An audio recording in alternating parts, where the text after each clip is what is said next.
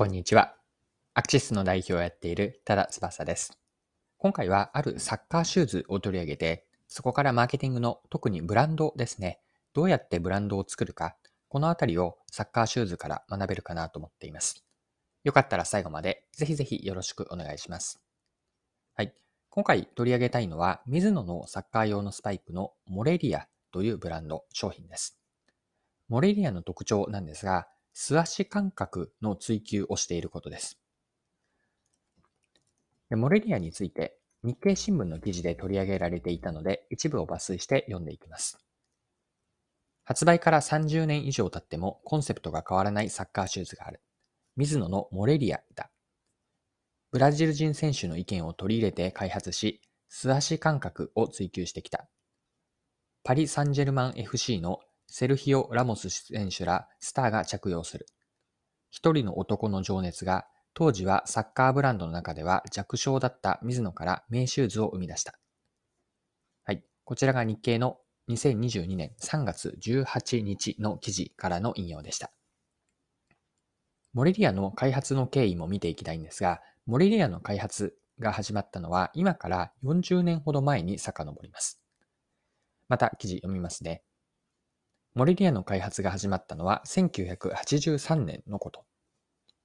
開発に協力したのは水野と契約していた水島武蔵氏だ。水島氏はブラジルの名門サンパウロ FC の下部組織を経て1984年にプロ契約を結んだ海外組の草分け的な存在だった。安井氏は何十足ものシューズを送り感想を聞いた。水島氏の影響を受けて試してくれた同僚のチームメイトからは、軽さ、柔軟性、素足感覚が欲しいとの意見をもらった。素足感覚とは、足の指で蹴る感覚のことだ。ブラジルでは子供時代に貧しさから裸足でプレーしていた選手が多く、足の裏でボールをこねて小指で蹴る傾向がある。そのため指を動かせてボールの感触がわかる製品を製品が求められた。日本では当時、足の裏を使う選手は珍しかったため驚いたと安井氏は振り返る。素足感覚の実現へ向けて工夫を重ねた。素材を厚くしない強度の出ない牛革ではなく、軽くて柔らかく丈夫なカンガルー革を使った。つま先に高反発の薄いスポンジを入れ、フィット感を高めた。当時はブラジルのプロでもゴムの靴底の粗悪品が履かれていた。そのため、モリディアの試作品を水島市に送ると、サンパウロの多くの選手が欲しがったという。はい。ここまでが日経の記事からの引用でした。モリディアは発売以来コンセプトが一貫しているんです。素足感覚を追求するという姿勢は変わっていないんですね。で、このコンセプトについては、再び記事から見ていきましょう。モリリアは1985年の発売以来、コンセプトを変えていない珍しいシューズだ。何年経ってもサッカーはボールを止めて、走って、蹴ってゴールを決める競技。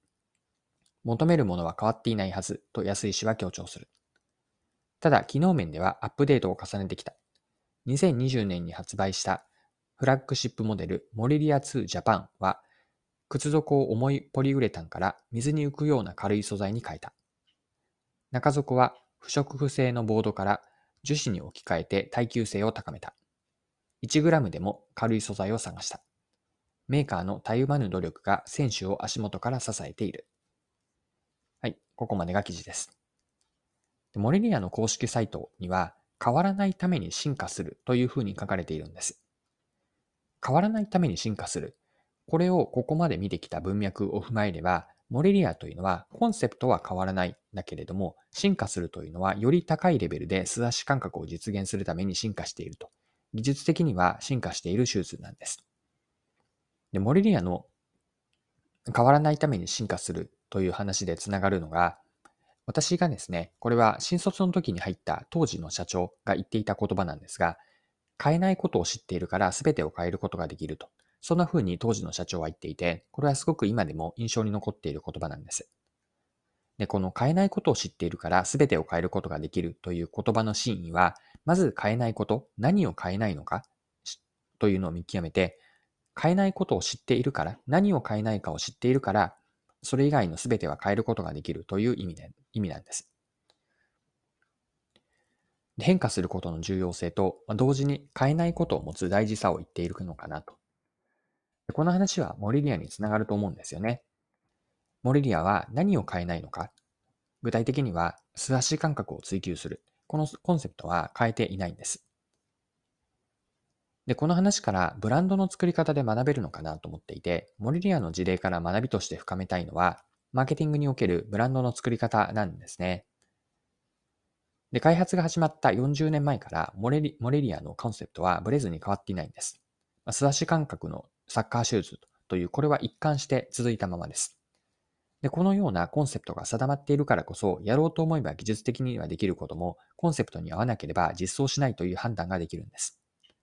リニューアルでは全てのパーツを見直したわけではあるんですが、ゼロベースからの判断のよりどころが素足感覚というコンセプトだったはずです。こうした商品の奥にある一貫性のある世界観が独自性を作っていて、他とは違うブランドになっていくんです。マーケティングの観点でのブランドというのは、商品やサービスに対するお客さんからの好ましい認識なんですね。あくまでお客さんの頭の中にある、うんと、価値へのイメージ。これがブランドなんです。価値イメージというのは商品やサービスの一つ一つの体験から出来上がります。たった一度のユーザー体験でブランドになることもあれば、ちょっとずつ体験が積み重なっていって、一定の期間を経てイメージが形成されるということもあるでしょう。ご紹介したモレリアは両方両方の側面があると思っていて、初めてモレリアを使って素足感覚でボールを蹴れるイメージが一度でできて、モレリアが特別な他とは違うイメージができることもあれば、モレリアを履いてサッカーをプレイした時の感覚が蓄積していって、時間を経て他のスパイクとは違う特別なモラリモレリアへの価値イメージができる場合、こういうケースもあるのかなと。で、いずれにしても発売以来一貫してコンセプトを変えない、素足感覚を追求するというコンセプトを変えなかったからこそ、多くのサッカー選手の間で共通するモレリアの価値イメージ、こういう価値があるというイメージが頭の中でできていったわけです。その結果、モレリアのらしさ、これがモレリアらしさというものが生まれて、モレリアの独自のイメージが定着し、その結果としてブランドになった。まあ、これがブランドの作られ方で、ここにブランドの作り方のヒントがあると思っています。はい。今回も貴重なお時間を使って最後までお付き合いいただきありがとうございました。それでは今日も素敵な一日にしていきましょう。